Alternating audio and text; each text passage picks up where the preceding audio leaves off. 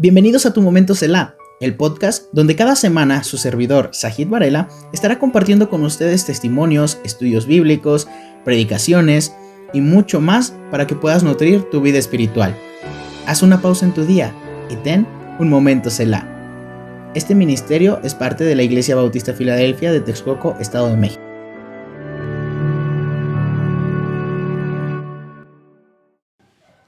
¿Listos?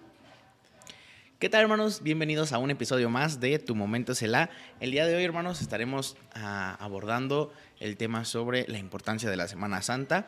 Eh, como sabemos ya estamos a punto de celebrar esta semana que bueno es recordar el sacrificio que hizo nuestro Señor Jesucristo y vamos a ver varias preguntas como qué dice la Biblia con relación a esto, eh, si debemos de nosotros los cristianos guardar esta semana y varios datos curiosos que tenemos ahorita con nuestro hermano Alejandro. Así que, bueno, hermano, ¿qué tal? ¿Cómo está? Bien, gracias, Agit. Gracias por invitarme otra vez. otra vez estar aquí con nosotros. No, pues para nosotros es un, un, honor tenerlo aquí, hermano. Y bueno, vamos a hablar sobre esto de la Semana Santa, hermano. ¿Qué dice la Biblia en relación a la Semana Santa, hermano? Bueno, lo que la Biblia dice en relación a la Semana Santa, pues este, bueno, en la Biblia no se menciona la Semana Santa, para sí, claro que no. no dice nada en relación a la Semana Santa. Más bien la Semana Santa pues se basa en, en lo que es este pues los últimos días de Jesucristo este, aquí en, en este mundo con este, antes de que fuera a cumplir su sacrificio expiatorio, ¿no? Desde el domingo, que le llaman de Ramos. El domingo de Ramos. Cuando, O más bien en la Biblia lo señalan como su entrada a Jerusalén, a Jerusalén, su entrada triunfal a Jerusalén hasta que resucita, ¿no? es crucificado y luego resucita. Exactamente. Pero así en sí que la Biblia diga que hay una Semana Santa, pues no la hay. Sí, en realidad no, no viene marcado en la Biblia, pero sin embargo creo que cada domingo nosotros pues eh, debemos de recordar este pues sacrificio, ¿no? Que Dios ha hecho para nosotros, para poder eh, lavar cada uno de nuestros pecados entonces, pues nosotros cada domingo recordamos eso y más que nada también lo recordamos cuando celebramos lo que es la Santa Cena, poder recordar eso, cada, este, eh, todo lo que nuestro Jesús padeció y pues bueno, que gracias a Él tenemos el regalo de lo que es la vida eterna, hermano. Y bueno, es. es coherente, hermano, la manera en cómo celebramos la Semana Santa aquí en, en, el mundo o cómo deberíamos de celebrarla o qué se hace en la Semana Santa tradicionalmente? Bueno, en la Semana Santa tradicionalmente lo que se hace pues, es una representación de la pasión de Jesucristo que le llaman el Via Crucis. Sí, sí, sí. Y bueno, este, son siete días porque pues, eh, bueno, proviene de, de, la celebración que hacían los cristianos de la Pascua judía, que pues son siete días para los judíos a partir creo que del día 14 o 15 del mes de Nisan. Y entonces más o menos este, varias iglesias tenían la tradición de, pues, de también celebrar la Pascua judía. Entonces, pues bueno, son, como son siete días, pues se celebraba, ¿no? Así tal, pero la celebración en un principio era tal cual como la Pascua judía. Ya después, este, mm, muy tardíamente ya se introdujeron elementos, este, bueno, ya se armó como hoy en día, y esto fue en el año 1423, un fraile dominico español, Beato Álvaro de Córdoba, él tomó este, una tradición que había este, pues, también de los católicos que iban a Jerusalén y hacían el Via Crucis, pero allá en Jerusalén, ¿no? O sea, la representación. Entonces, dentro de la Semana Santa, pues él la tomó y lo trajo a Europa y armó como el festejo como actualmente está.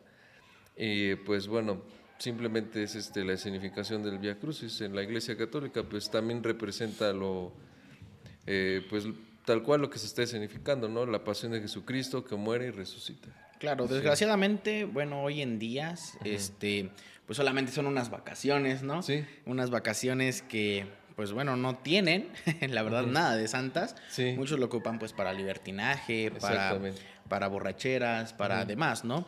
Y hay muchas iglesias eh, que sí, pues bueno, nuestra iglesia es una de ellas que aprovecha esta Semana Santa, pues para eh, no hacer a lo mejor algo religioso, pero sí, por ejemplo, para tomar un tiempo de conferencias, eh, muchos los llaman retiros, ¿no? Pero para seguirnos preparando, porque sabemos que es una semana pues muy importante para nosotros, pues vaya, es toda la, la escenificación de qué fue lo que padeció nuestro Señor Jesucristo. Hay una palabrita, una, una, frase, hermano, de un pastor que se llama Will Graham, que, que, bueno, dice, Dios pide de nosotros no una semana santa, sino una vida santa. Sí, todos los días. Exactamente, ¿no? Entonces el poder este, diario estar eh, pues dándole gloria a Dios, que bueno, yo igual en un mensajito pues lo pude compartir, que el vivir bajo su gloria era pues compartir, ¿no? Todo lo que Dios es, que lo vean en mí y que de esa manera yo lo pueda transmitir. Eh, dice también la palabra de Dios que el amor de Cristo nos constriñe y esa palabra constriñir es como empujar, que, nos mueve, ¿no? Nos mueve. Y nos deberíamos de, pues, bueno, dice el amor de Cristo nos, nos constriñe, nos constriñe, y pues esto debería de dar una entrega que debemos de tener a Dios constantemente. Exactamente. Y bueno, la verdad es que muchos se jactan de que esta semana incluso la ocupan para, pues sí, ¿no? El libertinaje y demás. Sí, sí, sí. Pero otros más como sí, dentro de la tradición católica rigorista, que no oyen música, no comen carne. Sí, dentro de esa vida religiosa, e incluso, o sea, tanto católicos como en uno mismo, bueno, como un cristiano de la religión que, que tengan este, presente a Dios, eh, tratan como que siempre de ser algo, pues, o sea, esta semana lo más religiosa posible, ¿no? De no hay que guardar esto. Por ejemplo, los católicos, creo que eh, a partir de cierto mes no comen carne los viernes. A partir del. ¿Cómo se llama? ah, del miércoles de ceniza, cierto. A partir del miércoles de ceniza. Ya exactamente. No empieza la cuaresma, que no se come nada de carne roja, que porque dicen que te estás comiendo el cuerpo de Cristo, me parece. Pues la verdad no sé cómo, cómo justifican que no comer carne roja, pero es como una especie como de ayuno, ¿no? Como abstención de, pues sí, de comer carne. ¿Quién sabe por qué? Pero bueno, no, no tiene ninguna base bíblica. Pero bueno, esa, es una. Y bueno, otros más, por ejemplo, hablando del ámbito cristiano, pues no por el hecho de que hagan algo rigurosamente, vaya, eh, meramente religioso, sí. pues creo que tiene el mismo peso el que pues uno está haciendo, cometiendo pecado y que otro esté eh, haciendo de manera religiosa algo, pues no, o sea, vaya, a fin de cuentas estás teniendo como eh, calmando tu conciencia de que, ah, porque estoy ahora en la Semana Santa, ya, o sea, vine al, a tal conferencia, vine a tal esto. Sí, sí, sí. Y bueno, eso simplemente pues es, no es correcto que en esa semana pues se trate de hacer lo que no se hizo en 360 días, ¿no? Exactamente. La verdad es que no. Eh, ah, hermano, hablando sobre, vaya, en las diferentes religiones, muchos hacen lo que son las penitencias. Sí, sí, sí. ¿Hay, ¿Aportan algo las penitencias o hay algo que, justifique el que yo me esté latillando y haciendo cositas así? Pues no, realmente pues no aportan pues nada, ¿verdad? Las penitencias. Bueno, realmente aquí este eso yo creo que es, este, pues la gente lo ve como que una forma de las autoflagelaciones y este, maltratar el cuerpo, pues la gente lo, lo, toma como si este, pues estuviera haciendo una ofrenda ¿no? a, a Dios, pues este, auto provocándose el sufrimiento, ¿no? Pero eso Dios pues, nunca jamás ha pedido pues que hagamos nada de eso por el estilo, más bien Él quiere que nos arrepintamos de nuestros pecados de corazón. Exactamente. Y, este, y pues bueno, le pidamos que sea nuestro Salvador y nuestro Señor y le recibamos como nuestro Señor. Eh, porque pues como decías, por ejemplo, pues si yo hago una manda o me inflijo así este dolor a mí mismo, pero pues bueno, si continúo pecando, pues no sirve de nada, ¿verdad? Y si, este, y si ya he aceptado a Jesucristo como mi Salvador, pues ya no, no hay nada que hacer porque pues eso la salvación es por gracia, no es por, por obras, ni ninguna obra de ese tipo pues puede impresionar a, a Dios de ninguna manera, ni, ni Él lo, lo, lo tiene como por, por, por, bien visto. Incluso, por ejemplo, vemos este, cuando Elías, por decir, cuando va este cuando hace ese reto a los profetas de Baal de, hacer un, sacrificio, ¿no? De, un toro, me parece. Este, eh, bueno, primero los profetas de, Baal, este, bueno, el, reto de Elías era el que haga caer fuego del cielo, este, pues ese, ya sea Baal o Jehová, ese es Dios, ¿no? Entonces los profetas de Baal, en la Biblia nos dice que se, que bueno, danzaban, gritaban y, también este, me parece que se autoinfligían este, heridas. A ver, déjame, creo que sí me acuerdo. Eso está en, en Segunda de Reyes. Es curioso, ¿no? Que hacían eso los, los profetas de Baal. este, déjalo, chico. El culto de Baal, Jehú extermina el culto de Baal, saber. Mm, está. Eliseo no, está. Ah, está en Primera de Reyes casi al final, yo creo. Déjalo busco. Ajá, entonces Elías y los profetas de Baal. Es Primera de eh, Reyes. ¿qué? Ajá, capítulo 18. Ah, eh, deja ver exactamente el versículo. Elías y los profetas de Baal.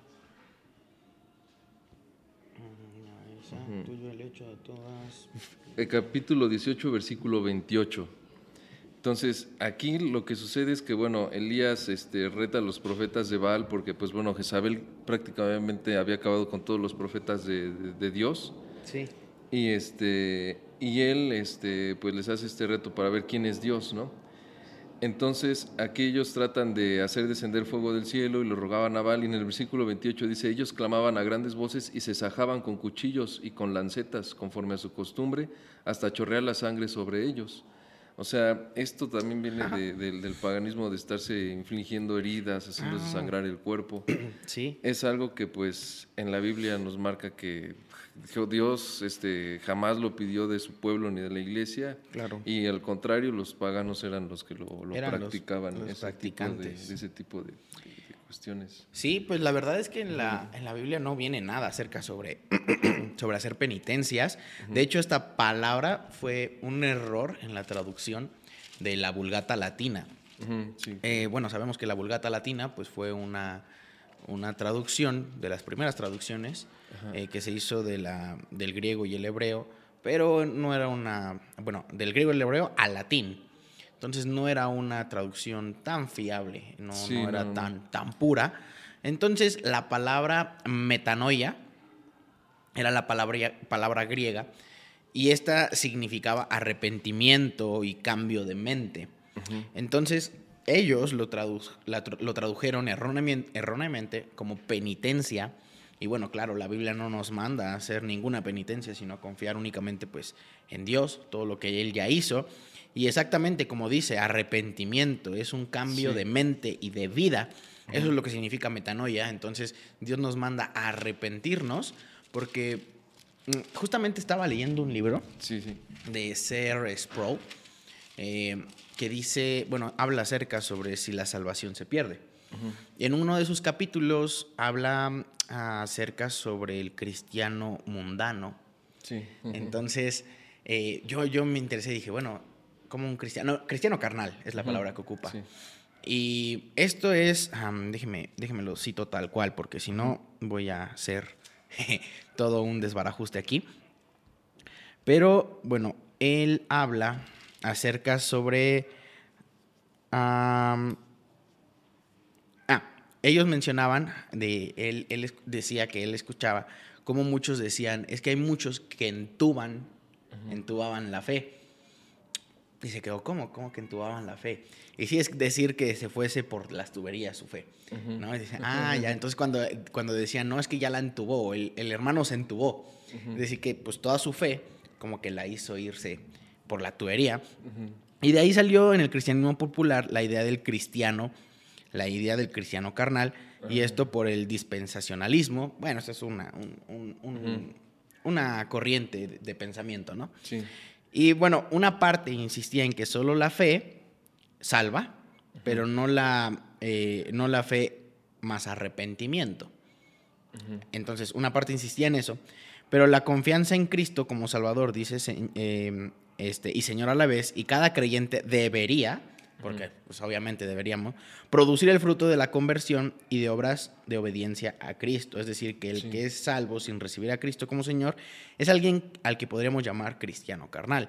Es decir, como lo decimos, ¿no? Aquel cristiano sin arrepentimiento, pues nos convertimos en un cristiano carnal. Es decir, pues sí, o sea, que no, no tenemos eh, Un fruto de exactamente, no, reconocemos pastor, ¿no? Sí. que al, al nosotros tener ese arrepentimiento, ese cambio de mente y de vida, un- ya no somos más nosotros dueños de nuestra vida, sino es nuestro Señor Jesucristo, y Sí. por ende ya no debemos de vivir pues en la misma corriente en la que estábamos, en la misma vida, pero no tampoco debemos de hacer como obras para ganarnos ese favor, es. sino únicamente se hacen pues porque tú ya te arrepentiste y porque Cristo está en ti, entonces tú muestras esos frutos de arrepentimiento, ¿no? Entonces, así que, bueno, ya vimos que no sirve de nada el que yo me esté eh, flagelando, el que yo esté cortándome, haciendo mandas, haciendo ayunos incluso prolongados, no tienen nada de valor. O ayunos normales, pero sin un, este, con la intención nada más por la tradición. Sí, o- claro. O, X Claro, cosa, claro, ¿no? porque ayunar, bueno, Sí. el ayuno sí es bíblico, Ajá, sí, claro. pero siempre y cuando obviamente vaya con un, con un trasfondo de, esta, de tener una comunión más íntima con Dios. No por el trasfondo de expiar mis pecados. A eso, a eso es a lo que Y iba, aquí, ¿no? por ejemplo, también hay otra en Gala, en Colosenses 2, capítulo 2, versículo 20, del 20 al 23, donde dice, pues si habéis muerto con Cristo en cuanto a los rudimentos del mundo, ¿por qué como si vivieseis en el mundo os sometéis a preceptos tales como no manejes, ni gustes, ni aun toques, en conformidad a mandamientos y doctrinas de hombres, cosas que todas se destruyen con el uso? Y dice, tales cosas tienen a la verdad cierta reputación de sabiduría en culto voluntario, en humildad y en duro trato del cuerpo, pero no tienen valor alguno contra los apetitos de la carne. O sea, realmente eso no nos ayuda a combatir los apetitos de la carne, porque muchas veces supuestamente se hacen con esa también intención, ¿no? Como de golpear la carne, quizá, quizá una mala interpretación en la Iglesia Católica cuando Pablo dice, ¿no? Que él golpea su carne, pero pues no se refiere a que... Sí, sí, sí. no, que nos autoflagelemos. o no, sí, no, no. sí, no, pues no. No, no, no, no tiene nada. Y de hecho hay una película muy famosa que, que es El Código de Da Vinci, ¿no? Mm, sí, sí. Que pasa una escena justo de que es alguien que se flagela, o sea, miembro de la Iglesia Católica. No recuerdo cómo, cómo, cómo se llaman ese tipo de, de extremistas que se, se autoflagela, que hasta se pone como un pretal en la, en la pierna, se lo jala y todo el tiempo está... e- incluso empieza con una frase en latín que dice castigo corpus meo, Mm, que es porque pues va a limpiar sus culpas, ¿no? Sí, sus culpas. Entonces, bueno, no, no tiene nada, nada, nada el hecho de que... Y el único que puede expiar pecados es nuestro Señor Jesucristo, porque el hecho de que eh, también yo, este, recuerdo cuando iba en la iglesia católica, este, pues yo me confesaba, Sí. pues para poder comulgar, el poder... Es como que la representación de la Santa Cena en la iglesia católica. ¿no? El poder este, ingerir el cuerpo de Cristo y el vino y demás, ¿no? Pero eso se hacía cada domingo y es lo que es el ir a comulgar, es la Eucaristía, ¿no? La Eucaristía. Entonces, bueno, ellos tienen todavía otro, ah, otro punto que es la transus- transubstanciación, de que literalmente estás ingiriendo el cuerpo de Cristo, al Por- menos una Cristo, parte. Sí. Es- en- es- bueno, ya es otro rollo, pero eh, bueno, el, el- el Padre eh, te, te exhumaba ¿no? de tus pecados simplemente por la repetición de oraciones, mm, de rezos, bueno, no eran oraciones, más bien eran rezos, Rezos. este, y, y mandas, ¿no? Ya creo que si era mucho tu pecado, te ponían a hacer mandas, ¿no? Entonces, bueno, la verdad es que el único que quita pecados y el único que le tienes que confesar tus pecados es a, a Dios, no hay, Así no hay más. Así, y hermano, ¿por qué? ¿Por qué murió Cristo? Bueno, él murió por, pues, por nuestros pecados. Es este, pues, un sacrificio pues, expiatorio, ¿no? Como lo dicen Romanos. Es interesante lo que dicen Romanos, porque habla de que pues, él murió para, este, en propiciación, ¿no? Para apaciguar como eh, Romanos. la ira de Dios. Dice um, Es Romanos. ¿qué? Romanos capítulo 3, por ahí del versículo 21, por ahí. 20... Aquí está, dice, por ejemplo, dice, por cuanto todos pecaron y están des- del 23 al Ajá. 25 Y y están destituidos de la gloria de Dios. Entonces, ¿por qué murió Cristo en principio? Porque pues todos estamos bajo pecado y por lo, por lo mismo estamos destituidos de la gloria de Dios, apartados de Él, de su presencia y eh, pues condenados al lago de fuego y azufre, ¿verdad? Toda la eternidad. Entonces dice, siendo justificados gratuitamente por su gracia, mediante la redención que es en Cristo Jesús, a quien Dios puso como propiciación por medio de la fe en su sangre. Y esta palabra propiciación, bueno, es como este, una ofrenda a Dios pues para apaciguar eh, pues la necesidad de, la justicia que se tiene que hacer, ¿no? Entonces él fue puesto eh, como propiciación para recibir, ¿verdad? El pago eh, que nosotros justamente o los creyentes deberían de haber recibido por a causa de su pecado, ¿verdad? Entonces Cristo él asimismo se entregó para recibir en sí mismo, ¿verdad?, el pago por todos esos pecados. Entonces, por medio de la fe en su sangre, para manifestar su justicia a causa de haber pasado por alto en su paciencia los pecados pasados. O sea, por ejemplo, vemos que cuando fue el diluvio, pues este, Dios mandó y pues destruyó todo, ¿no? Entonces, en su paciencia Él ha, pasado por alto pues nuestros pecados durante mucho tiempo y lo seguirá haciendo hasta que esto ya se acabe, ¿no? Hasta que Él ya le dé fin a este mundo, entonces ahí sí ya no hay para ningún ser humano ya otra oportunidad. Pero él en su paciencia este, ha pasado por alto los pecados. Sin embargo, esta justicia de esos pecados, o sea, Dios no hizo una justicia así en el momento. Cuando nosotros pecamos, no llega un rayo y pum, nos parte y ya nos desaparecemos, sino que Él en su paciencia los pasa por alto, pero no quiere decir que Él, él sea este, um, que no sea justo. Él, la justicia se tiene que, efectuar porque pues Él es justo, ¿no? Y Él hace justicia. Entonces, pues Cristo vino para satisfacer pues esa justicia. Él vino a este mundo despojándose de toda su majestad, ¿verdad? Naciendo en un pesebre, el mismo Dios que se hizo carne. Y pues desde ahí empezó su sacrificio, porque pues siendo el más exaltado, pues nació, vino a nacer en un pesebre, Herodes lo quería matar, ¿verdad? desde el principio este, él pues comienza ahí su, su, ministerio en sí pues comienza con, eh, cuando es bautizado, ¿no?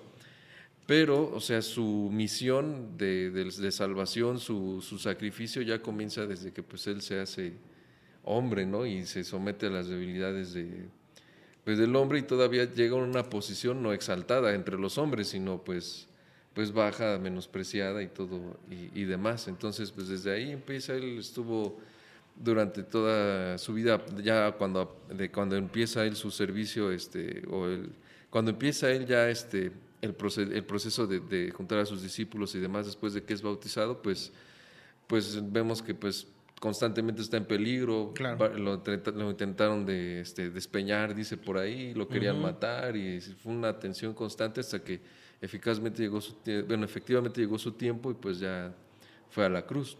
Claro Entonces, pues eso es este.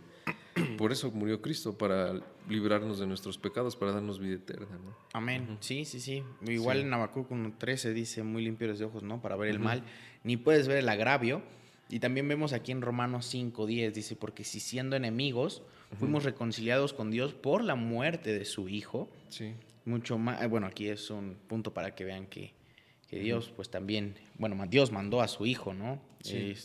Eh, mucho más estando reconciliados seremos salvos por su vida. Aquí vemos como el sacrificio de nuestro Señor Jesucristo pues nos da eh, esa vida, eh, murió pues por amor a nosotros, porque bueno, el pecado causa eso, ¿no? Una separación entre Dios y nosotros y Él vino a restaurar esa, esa comunión, esa relación que por medio del pecado pues fue fracturada, pero por medio de su Hijo Jesucristo volvemos a tener comunión directa ahora con el Padre, ya que anteriormente pues era por medio de un sacerdote, únicamente el sacerdote era el que tenía acceso a Dios este, y tenía que hacerlo, uff, puramente sin nada, porque si no, automáticamente caía muerto, ¿no? Dice la palabra, dice que estaba la presencia de Dios y la presencia de Dios, pues bueno, como vemos, ¿no? O sea, no puede ver nada de pecado, veía un pecado y adiós, ¿no? O sea, morían.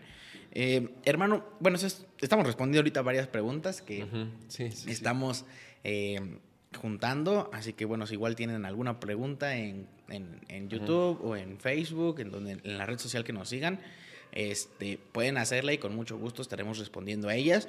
Y una de ellas dice, no es justo que un ladrón, siendo incluso un homicida, llegue, porejemplo, a, aceptar a Cristo, él le llegue a dar esa salvación, y aquel que haya cumplido, por ejemplo, bueno, y que obviamente pues pueda ir al cielo, y aquel que haya hecho algo bueno, por así decirlo, cumplir la ley, entre comillas, no siendo una persona noble, que no, no hubo en él pues malicia, pero él no aceptó a Dios, ¿es justo eso o es injusto?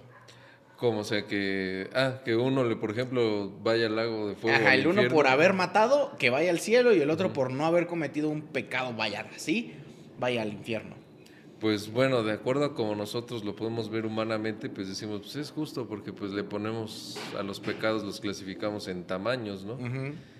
Y pues bueno, porque vemos, pues, parece más trágico cuando una persona muere a que, por ejemplo, alguien que, pues bueno, en la Biblia dice Romanos 3.10, no hay justo ni a uno, ¿verdad? Entonces sabemos que a lo mejor no mató, pero pues dice mentiras o algo, ¿no? Exacto. Aún nuestro mismo Señor Jesucristo, o sea, habla sobre mm, que dice que aquel, bueno, digo, no matarás, pero dice, aquel que se enoja contra su hermano, ya pecó también. Sí, exactamente. ya, mató. Sí, exactamente. O sea, eso es, también es culpable de juicio, dice, ¿no? Y entonces, pues bueno, lo podríamos ver así que, pues, este, más bien eh, siempre, todo, todo pecador comete injusticia, ¿no? Y parece injusto que porque un pecador va a ir al cielo, no importa si haya matado, dicho una mentira o lo que sea. Y pues podríamos decir, pues sí, es injusto, ¿no? Pero Jesucristo, pues precisamente eh, pagó por, por ello. Él también tuvo una muerte injusta. Total, y pues fue lo, mucho, lo más injusto que ha pasado en este planeta desde que estaban Adán y Eva hasta que se acabe, pues es la muerte de Jesucristo porque él verdaderamente no no cometió pecado, él fue totalmente, absolutamente sin pecado. Entonces él voluntariamente puso su vida y se sometió pues a esa injusticia y realmente hace como un intercambio, ¿no? O sea, su justicia de él y él tomó la injusticia de, todos nosotros y nos lavó de nuestras injusticias. Entonces en principio pues es injusto, por eso nadie puede pues ni siquiera tener comunión con Dios si está bajo pecado, ¿verdad? Lo que dices, el pecado fracturó nuestra relación con Dios y eso sí es justo. Y es justo de que si no arreglamos eso o no hay una solución, bueno, sabemos que Jesucristo es la única solución, pero es justo que si no arreglamos eso, pues vayamos a parar pues al, al, infierno, al lago de fuego y azufre. Aún así no hayamos matado a nadie, ¿verdad? Cual sea el pecado que hayamos nosotros este, cometido, pues es, es injusticia. Toda injusticia pues es, es pecado. Y por, claro, siempre nosotros al autojuzgarnos, a lo mejor nos vamos a decir, no, pues no soy tan malo, ¿verdad? O incluso si llegáramos a matar, no, pero pues es que porque X o Y, Z lo hice, ¿verdad? O sea, como que siempre queremos bajarle el nivel, el nivel de nuestra injusticia, que pues a los ojos de Dios pues es, es altísima.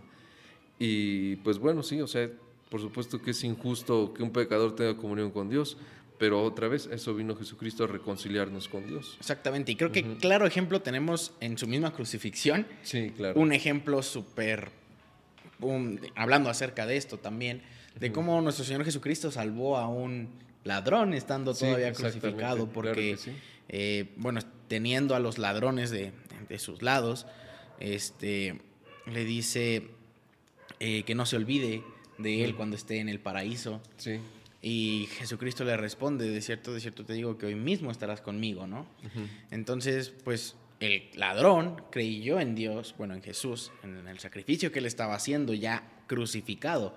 Ya, bueno, lo crucificaron no por buena gente, sino, sino por, por ser ladrón.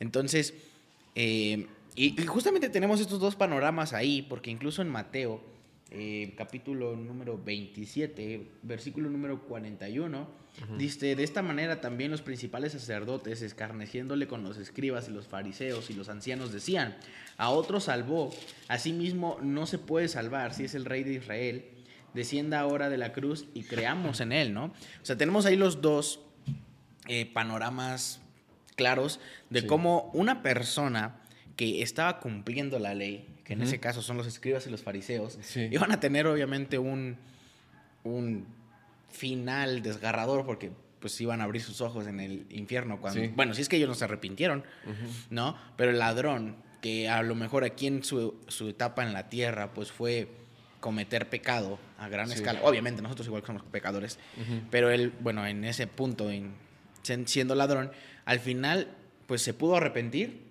y iba a abrir sus ojos en el paraíso, ¿no? Entonces, creo que tenemos ahí los dos puntos eh, claros de que, pues como dice también la Biblia, ¿no? No es por obras, precisamente pues para que nadie se gloríe. Para que nadie se gloríe. Entonces, eh, los sacerdotes se jactaban de que ah, nosotros hacemos y deshacemos, pero bueno, triste realidad es de que pues no iban a estar en el paraíso y pues se burlaban incluso de Jesús cuando el, pues el, el ladrón reconoció su situación y se arrepintió, porque si no, pues no hubiese ido al cielo, ¿no? Se arrepintió de lo que él estaba de lo que él cometió.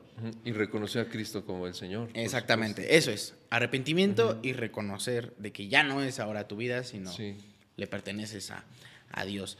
Eh, hermano, ¿por qué tuvo que ser de esa manera la muerte de nuestro Señor Jesucristo? ¿Por qué tan cruenta tuvo que ser? Bueno, eh, pues bueno, Él cargó con el pecado de, del mundo, ¿no? Entonces, este pues yo creo que esa muerte tan cruel y tan horrible nos da este nos da testimonio pues de, que pues así nuestros pecados son crueles y horribles, ¿no? Pero él murió por cada uno de nosotros, o sea, tanto el asesino como el que no asesina, pero como dices tú medianamente pues piensa que es una buena persona y todo ello. Este pues así delante de Dios, pues bueno, es como para que veas que pues eso te tocaba a ti, por decirlo así, ¿no? O sea, eso es lo que nosotros merecemos, o más, ¿no? Quizá hasta más, pues un sufrimiento eterno. Pero entonces ese, esa muerte cruel en la cruz, pues este, da testimonio, ¿verdad? De, pues de cuánto nuestros pecados este, eh, ofenden a Dios, ¿no? Como decías ahorita, pues, desde el punto de vista del hombre pecador, pues, ah, no, pues un ladrón, podrían decir, pues qué injusto, ¿no? Y el otro señor, que es bueno, el fariseo, que pues se porta bien, pues cómo puede ser que a lo mejor llegue, vaya a terminar en el infierno, ¿no? Pero desde el punto de vista de la justicia de Dios, pues el fariseo fue hasta mucho peor pecador porque se burló de Dios, del mismo Dios. Exactamente. Y el, ladrón robó, pero no llegó a tanto hasta burlar. O, puede, o sea, con nuestros pecados nos burlamos de alguna manera de Dios, pero él le reconoció y se arrepintió y pues... Sí, al final de cuentas pues pudo tener arrepentimiento. Y sí, como dice, ¿no? O sea, pues fue, creo yo que fue cruenta su muerte por el hecho de que pues no estaba cargando con un pecadito como mentir, ¿no? Estaba cargando con, con toda la inmundicia de nosotros, con todo lo que, que, nosotros somos, con todo lo que ya, está, ya se había hecho y que se iba a hacer, ¿no? Porque Cristo pagó nuestros pecados pasados, presentes y futuros. Entonces, ah, pues pagó por todo. Entonces, a mí Pablo, bueno, eh, hace una referencia eh, en Gálatas 3.10, pero también hablando esto de, dice Deuteronomio 21, es que estaba buscándolo justamente. Ah, Por otro lado, igual, mientras lo buscas, ahorita pensando, se me hace curioso que otra cosa que demuestra este, la muerte horrible de Jesucristo es de que, bueno, Jesucristo aquí en la tierra, Él fue sin pecado y dio muestras de, su poder, de, su poder, que, bueno, del poder de Dios, ¿no? A, través de milagros, de una multiplicación de alimentos y todo ello. Y qué tremendo que pues los, o sea, Dios estuvo aquí hecho carne y lo que le hicieron los hombres. O sea, pues el hombre es pecador, pero a más no poder. Claro. Maltrató a, a Dios así de una forma pues tremenda, ¿no? Así de lo peor. O sea, no nada más lo metieron a la cárcel o así, sino que acabaron con él pues de una forma bastante cruel y, mala, lo que hace ver que verdaderamente el hombre pues es pues es malo, es malo. Exactamente. Bueno, aquí dice, incluso Gálatas 3 dice, porque todos los que dependen de las obras de la ley están bajo maldición. Pues escrito está, Maldito todo aquel que no permaneciera en todas las cosas escritas en el libro de la ley para hacerlas, y que por la ley ninguno se justifica para con Dios, es evidente, porque el justo por la fe vivirá. Y este versículo es Deuteronomio 27, 26, que creo que habla sobre maldito todo aquel que está colgado en un Exactamente. Ah, 27, 26. Mm, bueno, sí. Bueno, creo que no, no es ese. Es maldito, maldito. Es este 21, 23 me parece. No dejaréis que su cuerpo pase la noche sobre el madero sin faltar, lo enterrarás el mismo día porque maldito por Dios es el colgado. ¿no?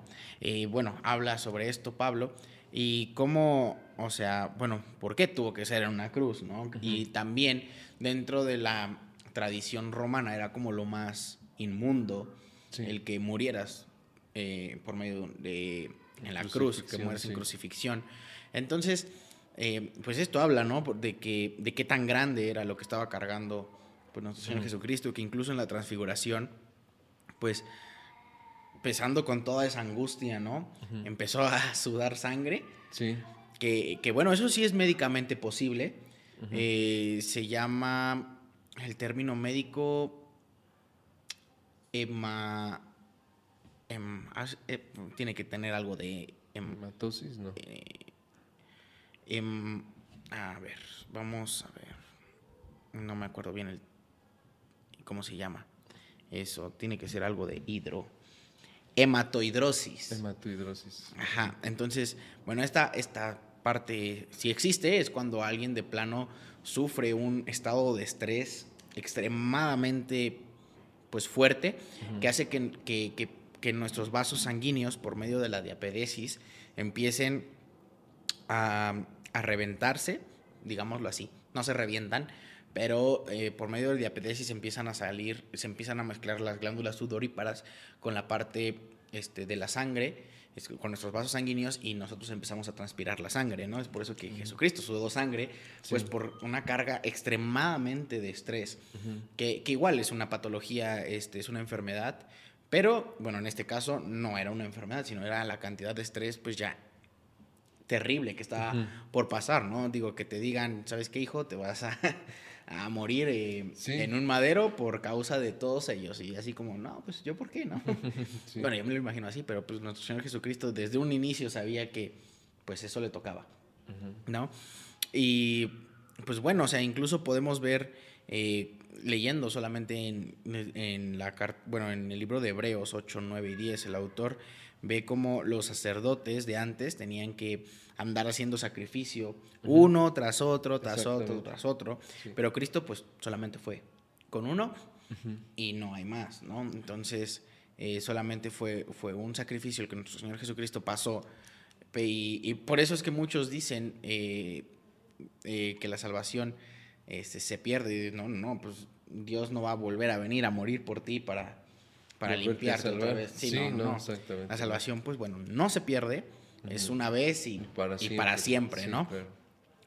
Eh, así que bueno, ese es un eh, por qué nuestro Señor Jesucristo tuvo que morir de esa manera, tuvo que aguantar escupitajos, bofetadas, eh, un trayecto larguísimo cargando un madero, eh, todavía su corona de espinas, y, o sea, horrible, ¿no? Latigazos, flagelaciones, no, horrible, horrible. Todo lo que pasó a nuestro Señor Jesucristo, pues, por, por un regalo tan grande que muchas veces creo que no valoramos al 100% que es tener la, salvación, y pues decimos, no, pues ya fui salvo y, y no tenemos, eh, pues, el andar digno que debemos de, tener. Eh, hermano, ¿cómo sabemos que ese sacrificio fue un sacrificio correcto? Bueno, ¿Correcto en cuanto a la ley o cómo? Ah, pues sí, vaya, como... Que, que sí efectivamente nos limpia de nuestros pecados. Bueno, pues porque Jesucristo es sin pecado. Simplemente, este, como dice también en Romanos, que el justo pagó por, por los injustos, ¿no? Y verdaderamente este sacrificio, pues bueno, debe de ser también pues voluntario, ¿verdad? Y el, el que es, el, el, obviamente el que va a pagar, pues no tiene que estar endeudado, ¿no? También tiene que ser sin pecado. Claro. Y pues bueno, ya como extra, pues tenemos que debe de ser capaz de hacerlo, pues bueno, si no, pues no lo hubiera podido hacer.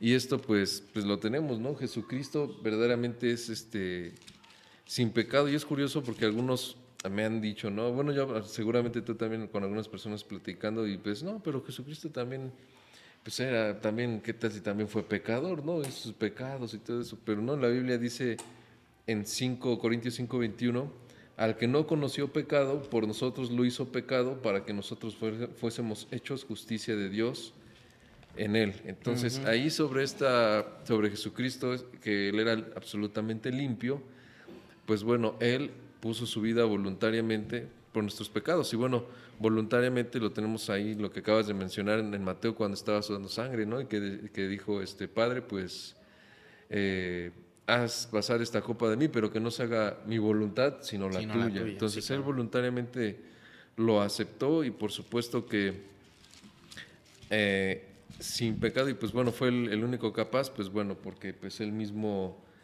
pues fue Dios, ¿verdad? En la tierra, él fue Dios, él dice, yo y el Padre, este, uno somos, Juan 10.30, ¿no? Juan 10.30 dice... mm, Sí, yo y el Padre uno somos, así dice ese versículo. Entonces, Jesucristo y el Padre son uno, ¿verdad? Y entonces, eh, pues ese sacrificio verdaderamente nos, nos limpia de todo pecado porque pues Cristo vino a eso, a pagar por nuestros pecados y era un candidato idóneo porque él no tenía pecado, ¿verdad? Y lo Exactamente. pudo lo- y lo logró, ¿verdad? Como, como sucedió históricamente que ya pues, está registrado. Exactamente. Y pues bueno, creo que más prueba tenemos todavía en la resurrección. Sí, por en supuesto. cómo, pues bueno, creo que ningún otro Dios, hablando entre comillas, porque bueno, sabemos que nada más hay uno, Sí. eh, fue el único que resucitó. Que en verdad, o sea, la muerte, dice la Biblia que la muerte no la pudo retener porque Sí.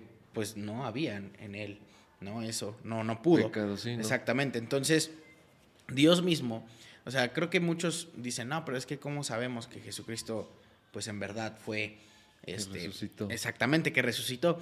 Y bueno, primero, pues Dios mismo Jesús dijo, ¿no? Yo y el Padre uno somos, es decir, que Él dijo ser Dios, Eh, pero vaya, poniéndonos estrictos, digamos que cualquiera pudo haberlo dicho, ¿no? Entonces, y muchos se jactan en eso de que, ah, bueno, pues mm, yo también puedo decir que soy Dios, ok, sí, pero tú Sí. no resucitaste, o sea, no moriste, no, mu- no muriste, no moriste Y volviste a la y vida, volviste sí. a la vida, ¿no? Eh, ninguno que otro, que otro se dijo, entonces, eh, ser Dios, pues pudo hacer esto, ¿no? Y la mejor prueba, pues, es el hecho de que incluso los apóstoles, vemos como al tercer día, pues salieron a predicar de que Jesucristo había resucitado. Sí, exactamente. Porque bueno, ya se les había incluso aparecido, ¿no? Y pues bueno, si, si fuese este, mentira, creo que hubiesen muchos relatos en donde hubiesen dicho, ah, pero salieron los romanos y sacaron el cuerpo de Jesús y dijeron, no es cierto, aquí está. ¿no? Sí. No hay ni un solo relato en donde mencione que, que pues los romanos o algo así pues sacaron el cuerpo de Jesús diciendo no es cierto. Incluso grandes historiadores como Flavio Josefo y, y otros historiadores más lo mencionan. O sea, nunca mencionan un Jesucristo no resucitó, Jesucristo se quedó en la tumba. Sí. O encontraron el cuerpo ahí, ¿no? Y tampoco era como que muchos dicen, bueno, es que a lo mejor se lo robaron. ¿Quiénes, no? ¿Los apóstoles? ¿Un grupo de Sí. pescadores? Lo dudo, ¿no? Sí, sí, sí. Este, recordemos que, por ejemplo, eh, la, era una guardia romana la que estaba ahí y eran, o sea, no eran cualquier, cualquier patán, ¿no? Creo Sí. que hubiesen dicho, o sea, si mi- mismos romanos lo, lo mataron a nuestro Señor Jesucristo y junto con su pueblo, este, creo que lo menos que querían era que los hiciesen parecer pues débiles o Sí, el hecho de que Jesucristo hubiese resucitado, ¿no? Entonces creo que en cuanto a eso, pues yo me imagino una superguardia romana eh, rodeando totalmente el perímetro, pues para que justamente, ¿no? No se ver, robaron, no se robaron el cuerpo y dijeran, ah, resucitó. Sí. Cuando en realidad, pues no, ¿no? Sabemos que sí resucitó nuestro Señor Jesucristo. Hay incluso datos de que, pues, Jesucristo, eh, en la historia, que corroboran que Jesucristo estuvo en nuestros días. Este, aparte, obviamente, del ya clásico de que, pues bueno, fue el único que dividió el tiempo en dos, ¿no? Sí, claro. El antes de Cristo y el después de Cristo. Hay más datos científicos, este, que diga, es, bueno, Históricos. históricos, eh, relatos históricos, tanto bíblicos como extrabíblicos, que, com- que comprueban que nuestro Señor Jesucristo pues estuvo aquí y que, bueno, sí resucitó y pues que la muerte pues no pudo con él. Así Sí, que, bueno, si quieren igual ver eh, esos datos, pueden verlos, pero más adelante estaremos sacando un episodio de cómo Jesús eh, lo podemos comprobar de manera histórica.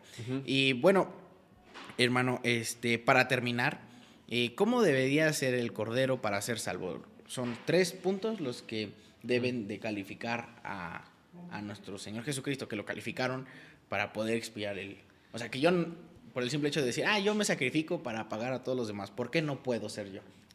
Mm, bueno, porque es lo que decía hace un momento, pues bueno, este, para empezar, eh, lo que él pagó fue por los pecados, ¿no? El pecado, pues es este, injusticia, es ofensa contra Dios, desobediencia de lo que Dios ha dispuesto para, para el ser humano. Entonces, pues para empezar tiene que ser alguien que no tenga pecado, ¿verdad? Si no, pues necesita esa persona antes alguien que pague por él, ¿no? Y entonces, eh, pues bueno, tiene que ser sin pecado. Ya leímos la cita en la Biblia que da testimonio de que Jesucristo es sin pecado, segunda de Corintios 5:21. Jesucristo eh, de ninguna manera, pues bueno, eh, cometió jamás ningún solo, ni un solo pecado, jamás, fue, fue obediente en todo, ¿no? Como dice igual la Biblia, hasta la muerte fue obediente. Entonces, eso pues lo califica en principio para poder pagar, ¿no? Para poder pagar la deuda. Y en segundo lugar, pues bueno, él mismo, ¿verdad? Este, aceptó, ¿verdad? Eh, hacer este sacrificio expiatorio, como lo acabamos de hacer. O sea, él fue eh, por su propia voluntad, él quiso, ¿verdad?, pagar esta deuda. Exactamente. Y finalmente, pues bueno, él, este, pues siendo Dios, ¿verdad? él fue capaz de, pagar esta, esta deuda. Lo pudo hacer, así como tenía que, tenía que ser, ¿no? Como estaba establecido, como lo, lo mencionaste hace rato de Deuteronomio de, del maldito, ¿no? El que esté, aquel que haya sido colgado pues en un madero, ¿no? De que, Y como dice aquí en Corintios, de que eh, en 5.21, de que bueno, él se hizo pecado, ¿no? O sea, él no es... Sí, realmente él... Eh, Déjalo, lo veo nuevamente para ver cómo dice. es interesante. Corintios 5.21. ¿Corintios? Okay, La primera de Corintios, ah. segunda de Corintios, perdón, 5.21. En donde dice, sí, al que no conoció pecado por nosotros lo hizo pecado para que nosotros fuésemos hechos justicia, de, Dios, en él. Entonces, por nosotros a Jesucristo, este, a él se le hizo pecado, ¿no? O sea, él, sobre él se cargó el pecado de todos nosotros. Sí. Y bueno, pues de qué manera tenía que satisfacer él, pues, la justicia divina, ¿no? Tenía que ser una persona que realmente, pues, no a la mera hora se, se echara para atrás, ¿no? Entonces, pues, él no lo hizo y siguió adelante y voluntariamente. Entonces, eso fue lo que realmente lo calificó o como el único que ha podido calificar, ¿verdad? Para ser este este sacrificio expiatorio. Y pues él, siendo Dios mismo, ¿no? Hecho carne, o sea, Dios tuvo que hacerse hombre para poder este, salvar, porque pues igual solo Dios puede salvar, como dice en la Biblia, un hombre no podría salvar, hasta como también nos, nos dice este, en, en Romanos, creo que sí es en Romanos donde dice, este, pues bueno, eh, ¿quién da la vida por otro, no? O sea, este, con todo, ¿verdad? el bueno a lo mejor eh, alguien daría la vida por el justo, ¿no? Sin embargo, pues él este él dio la vida por los su vida por los injustos, ¿no?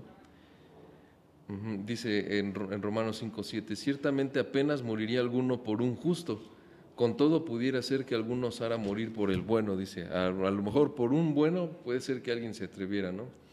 Pero más Dios muestra su amor para con nosotros en que siendo aún pecadores, Cristo, murió, por, nosotros. Entonces, pues nadie más lo ha hecho, nadie más ha estado dispuesto. Ni y nadie más podrá. Ni lo podrá hacer, sí. Realmente hemos visto y, ah, ¿no? Qué heroicas son aquellas personas, ¿no? Que por un justo dan su vida, ¿no? Pero pues así por un injusto, pues no. Sí, claro. Exactamente. Bueno, hermano, y bueno, traigo aquí unos datos curiosos. Le había comentado que eh, existe una teoría este, hablando sobre que eran cinco cruces en lugar de tres en el Monte del Calvario. Eh, me di a la tarea de investigar un poco. Ahora, no con esto pretendo de que cambiemos, ahora de que, ah, no, ahora tienen que ser cinco cruces en lugar de tres. No, para nada. Pero les voy a mostrar en los, los diferentes este, palabras em, y pasajes, obviamente todo como, como corroborarlo con la Biblia, de qué es lo que supone esta esta teoría, ¿no? Entonces, bueno, vamos primero a Lucas 23, eh, este, 23, versículo número 33. Eh, así que dice, llevaban también con él a otros dos que eran malhechores para ser muertos, y cuando llegaron al lugar llamado de la calavera, lo, le crucificaron allí y a los malhechores, uno a la derecha y otro a la izquierda. Entonces vamos a ver cómo a bueno, en los diferentes relatos, en los diferentes evangelios, pues podem- bueno, se puede deducir que son cinco, cinco cruces en lugar de tres, ¿no? Así que la primera que argumentan es eh, hablando sobre malhechores. La palabra malhechores viene del griego que es kakurgos, ¿vale? Este griego, pues obviamente significa malhechor, criminal, malhechor, ¿no? Bueno, pues hoy conocemos un malhechor, ¿no? Que es un criminal, ¿no? A grandes rasgos. Pero en, en otro pasaje, en Mateo 27, 32, habla, bueno, este, ah, ajá, dice, y cuando llegaron a un lugar llamado Gólgota, que significa lugar de la cal- calavera, le dieron a beber vinagre mezclado, mezclado con hiel, pero después de haberlo probado no quiso beberlo. Versículo número 35, cuando lo vieron crucificado, repartieron entre sí sus vestidos, echando suertes, para que se cumpliese lo dicho por el profeta. Partieron entre sí mis vestidos y sobre mi ropa echaron suertes. Y sentado lo- le guardaban allí. Y pusieron sobre su cabeza, en su causa escrita, este es Jesús, el rey de los judíos. Entonces crucificaron con él a dos ladrones, uno a la derecha y otro a la izquierda. Bueno, ahí ya empezamos a tener, eh, eh, pues bueno, lo que, lo que, eh, bueno, la siguiente, el siguiente punto. La palabra ladrones significa pues salteador y este viene del griego lestes, ¿no? Entonces ya son dos, dos palabras eh, que, bueno, podemos ver ahí en, en- en Juan, pues lo que, eh, perdón, en Mateo, Mateo lo dice, ¿no? Eh, y sentándose le guardaba, entonces crucificaron a él a dos ladrones.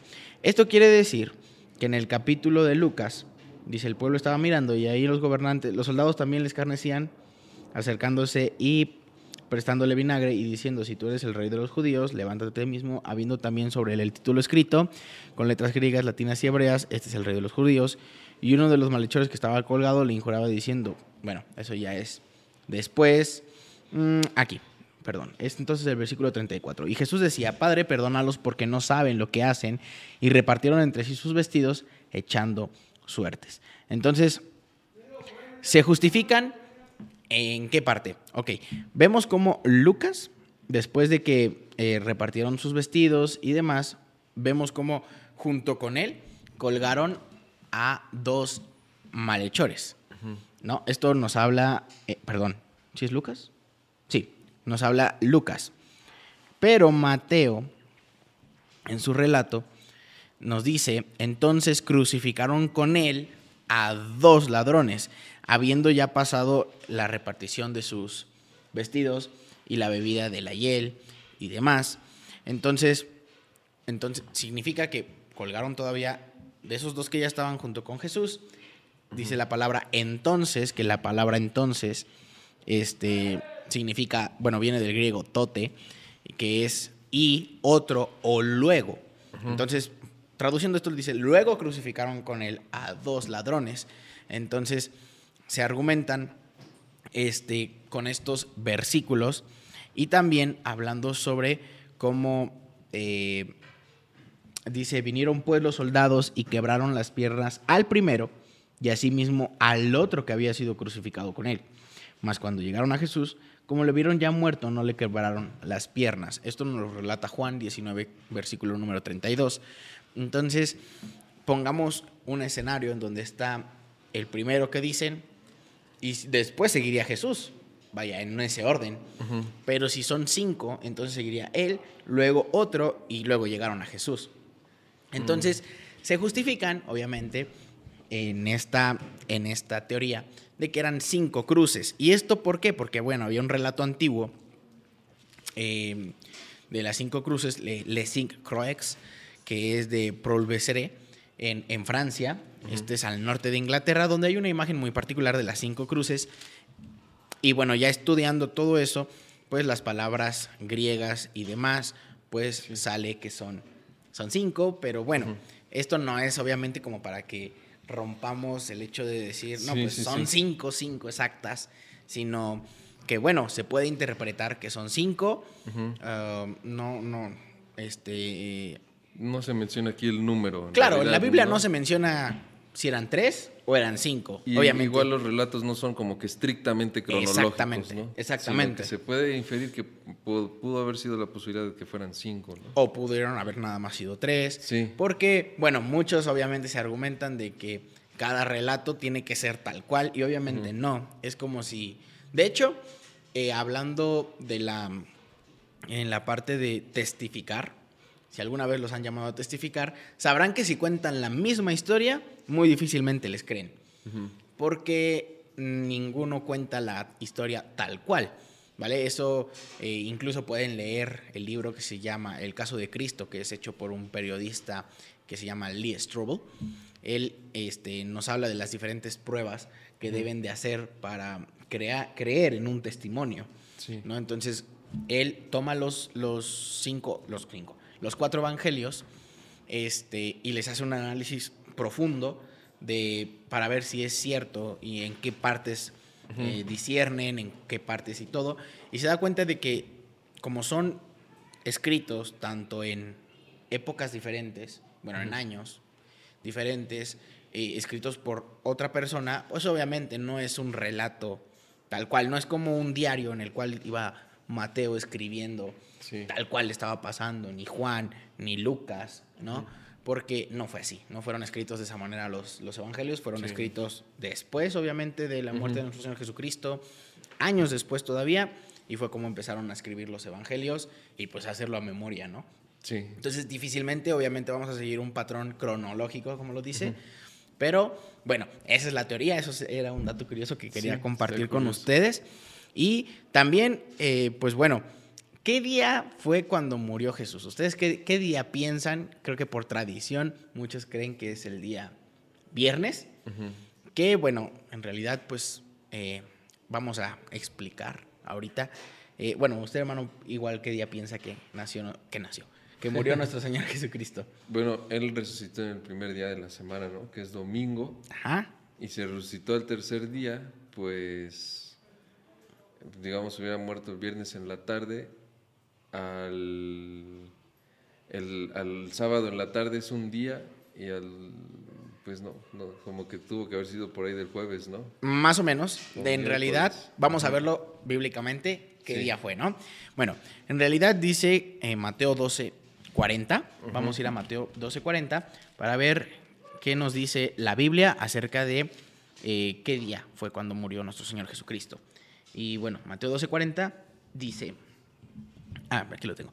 Porque como estuvo Jonás en el vientre del gran pez tres días y tres noches, que así estará el Hijo del Hombre en el corazón de la tierra, tres días y tres noches. Así que son, pues, tres días de 24 horas, Sí. ¿no? Entonces, vamos a ver. En Marcos 15, 34, dice, y a la hora novena Jesús clamó a gran voz, diciendo, Eloí, Eloí, lama sabactani, que traducido es, Dios mío, Dios mío, ¿por qué me has desamparado? Posterior a ello, fue cuando nuestro Señor Jesucristo expiró Sí. y murió, ¿no? Ahora, la hora novena. ¿Qué se le hace decir que es la hora novena? Eh, pues si lo tomamos literal, pues dirían, no, entonces fueron las 9 de la mañana. Y no es así. En el tiempo de los judíos, el tiempo se medía a la hora que sale el sol.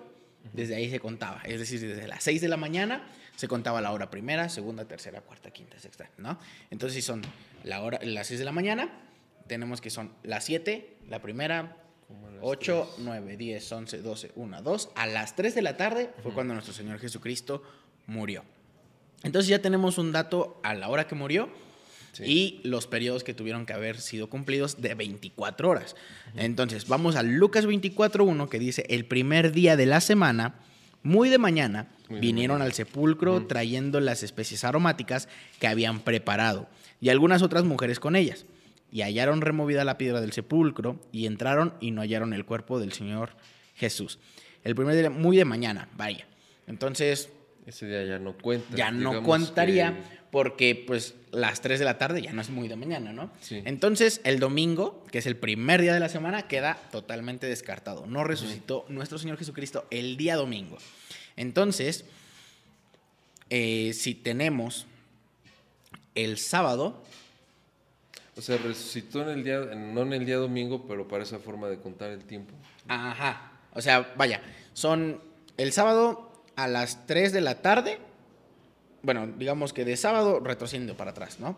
Sin, si el... En el primer día de la semana, muy de mañana, ya no estaba. Entonces, digamos que ya no contaría ese día como, como dice aquí, de tres días y tres exactamente. noches. ya no. ya no. Entonces, digamos que la noche del sábado fue la última noche. Exactamente, las 3 de la tarde del sábado fue su último día. Entonces, sábado, retrocedemos para atrás un día más. Viernes, otro día más.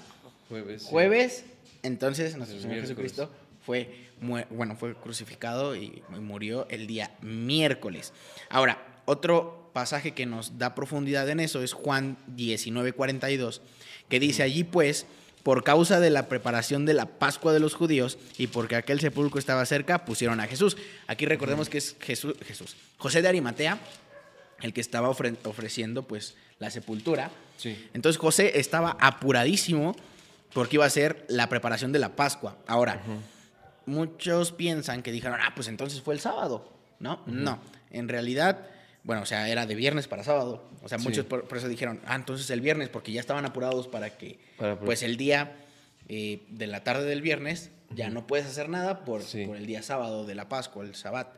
Y no es cierto. En ese entonces, el Sabbat, eran, ese Sabbat era Sabbat ceremonial, en el cual, pues ese Sabbat podía haber caído en cualquier día. Entonces, ahora que si lo colocamos en día miércoles, pues obviamente José de Arimatea estaba apuradísimo porque ya fuera, porque el día jueves iba a ser el sábado ceremonial. Entonces, eh, de esta manera podemos decir que Jesús, nuestro Señor Jesucristo, muere el día miércoles para poder ahora sí resucitar el día sábado por la tarde y cumplir como dice la Biblia, o sea que el día domingo ya no estaba. Porque bueno, las matemáticas no nos dan de que si muere el día viernes. No, pues no. no Un día nada más, día y medio. si son 3 de la tarde, sábado, no llegamos ni al domingo. O sea, no nos dan. Así que bueno, ya tienen otro dato más de que nuestro Señor Jesucristo fue muerto, bueno, fue crucificado el día miércoles. Hermano, ¿algo que quiera agregar ya para terminar este, esta sesión?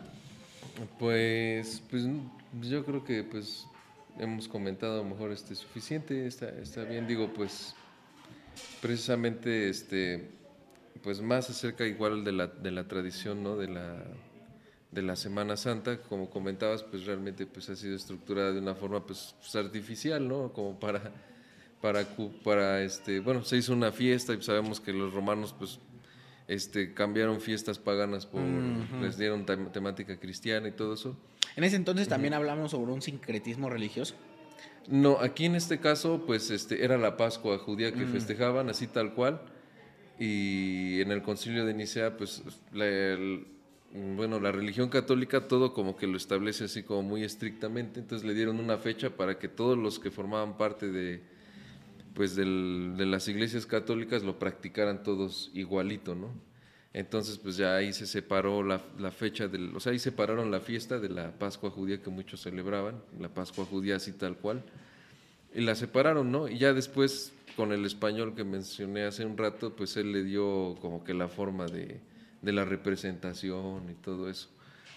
Pero pues realmente pues ahí sí no fue este un sincretismo religioso ni pagano, más un sincretismo como en un principio judío se podría decir, ¿no? Como que trataron, lo sacaron de los judíos pero este sí este de la forma en la cual pues bueno la iglesia católica trataba como que de influir en cada en, pues en cada parte de pues de la vida de las personas que formaban parte de, pues, del imperio romano en un principio y después que estaban bajo la iglesia católica entonces tendían ellos pues a establecer fechas y a controlar la vida de la gente así de esa manera a controlar pues todo su, su itinerario anual no pues está todo el calendario litúrgico desde enero hasta diciembre, todas las fiestas, todo eso es lo que se tiene que seguir, ¿no?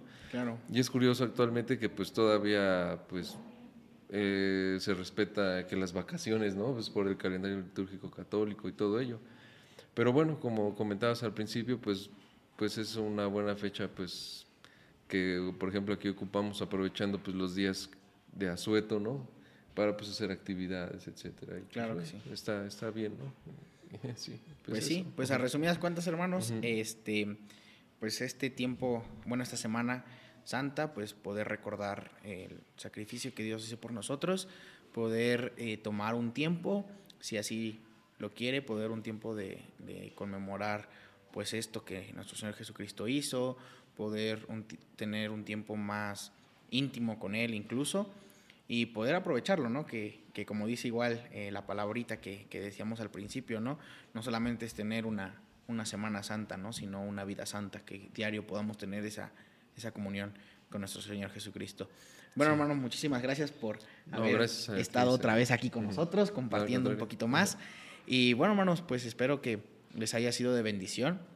En verdad que pues se preparan estos episodios eh, pues para ministrarles y también para aquellos que nos están viendo por primera vez pues puedan conocer de nuestro Señor Jesucristo y de todo lo que Él lo que él está haciendo.